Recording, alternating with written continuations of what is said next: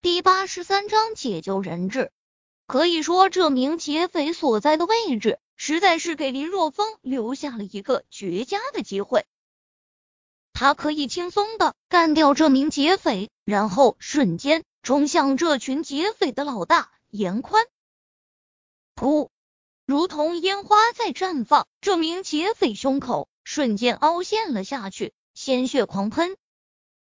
干掉这名劫匪后，林若风撤去对面前劫匪的控制，同样是一拳头击杀。这一切发生的非常快，也就是一秒钟的时间而已。直到这时候，严宽才反应过来。严宽不愧是这群劫匪的老大，脑袋反应非常敏捷。林若风能在一秒钟的时间里杀两人，如此高手。根本就不是他所能对付的，所以严宽的第一反应不是冲上去，也不是跳窗而逃，毕竟这里是六楼，跳窗而逃那是在作死。他的第一反应是冲向关着孩子的房间，只要他冲进去控制住孩子，那么林若风必然投鼠忌器。严宽的反应非常快，速度也非常快。几乎是瞬间就出现在房门前，随后伸手推开了房门。他仿若看到了自己劫持婴儿对峙林若风的场面。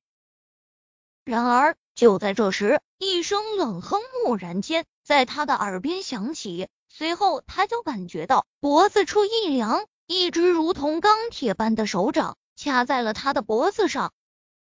壮士，我有话说。然而。严宽话未说完呢，林若风猛然用力，直接拧断了他的脖子。有什么话到阴曹地府去，和你那两个兄弟说吧。手一松，严宽的尸体软软的倒在了地上。对于人贩子，林若风不会给他们一点机会的。这种丧尽天良的人，死不足惜。如果林若风。将他们交给警方，那么按照法律程序来说，必然要判刑，然后刑满释放。等到他们从牢里出来，也许还会更要变本加厉的从事贩卖人口的活动，继续伤害无辜的家庭。但落在他的手中，他绝对不会让这种事情再次发生。虽然他没有权利处决人贩子，但林若风还是毫不犹豫的。将三人击杀。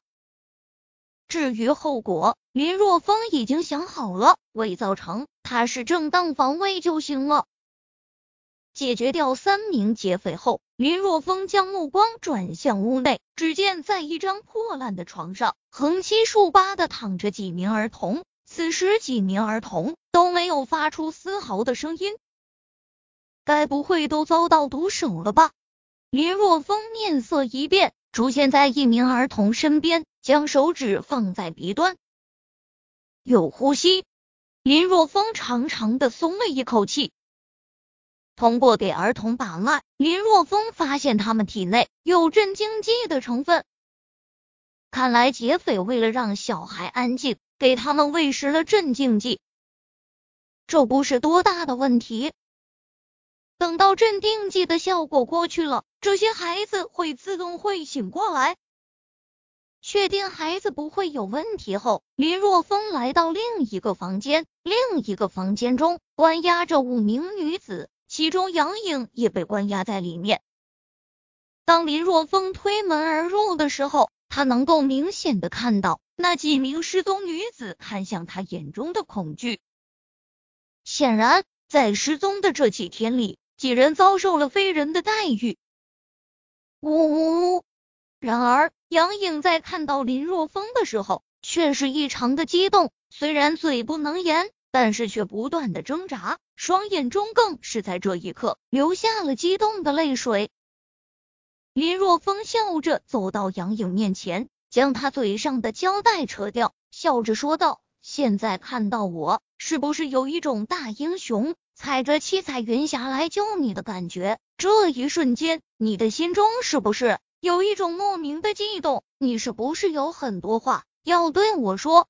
本来杨颖在看到林若风的时候，心中的确非常的激动，一瞬间的却有那么一丝莫名的情愫在滋生。但是听到林若风这么臭屁的时候，心里的感觉顿时就像被一泡尿给浇灭了。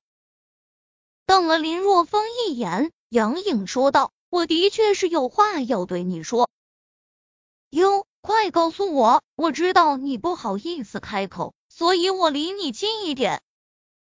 林若风笑眯眯的将脑袋凑向杨颖，我想说的是，将绑着我的绳子松开。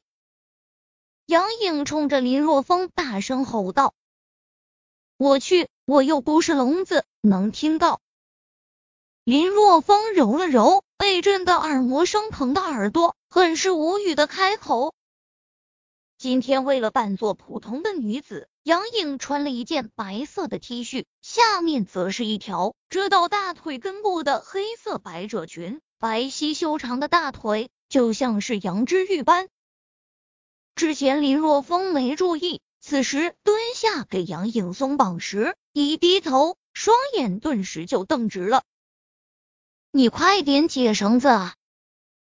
将林若风竟然停了下来。杨颖不满的说道。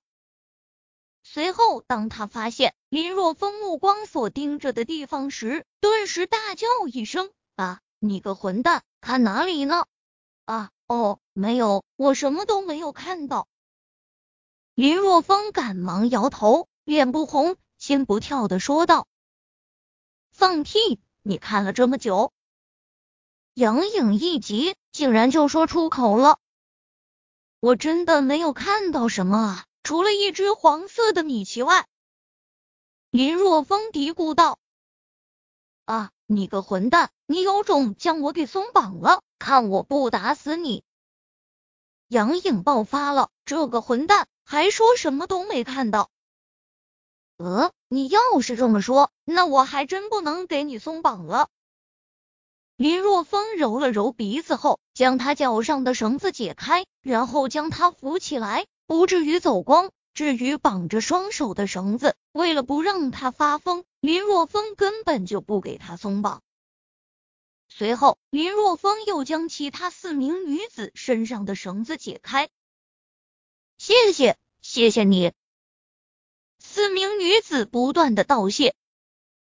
本来他们已经绝望了，但是没想到竟然被林若风给救了，此时欣喜若狂。